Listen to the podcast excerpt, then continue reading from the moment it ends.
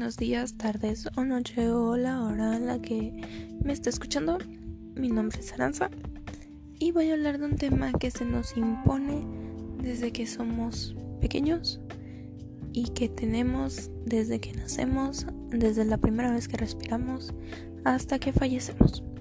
Estoy hablando de los derechos humanos que básicamente nos ayudan y nos protegen de cualquier mal que se nos quiera hacer para poder defendernos por el simple hecho de ser humanos. Estos no se guían por culturas o por sexualidad, raza, lengua, etcétera, etcétera. Son iguales para todas las personas. Como su nombre lo dice, son los derechos que tenemos por ser humanos y son cosas que se nos enseñan desde pequeños y es necesario conocerlos porque lamentablemente son lo primero que se deja de lado tanto en formas como el racismo en incluso el bullying o diferentes temas que se puedan suscitar. Es necesario conocerlos porque así tienes una manera de defenderte.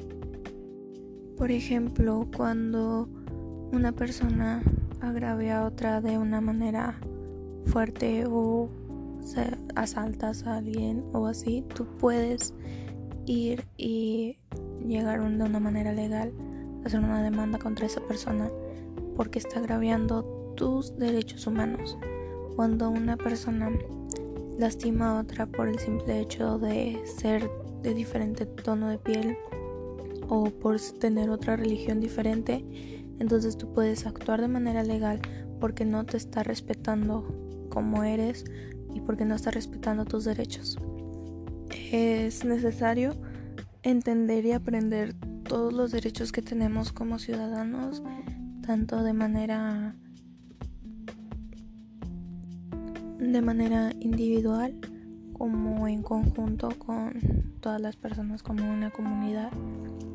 Este, por, ejemplo, tenemos el derecho a la salud, tenemos el derecho a tener una vivienda digna, a la educación, a, a un nombre, etcétera, etcétera.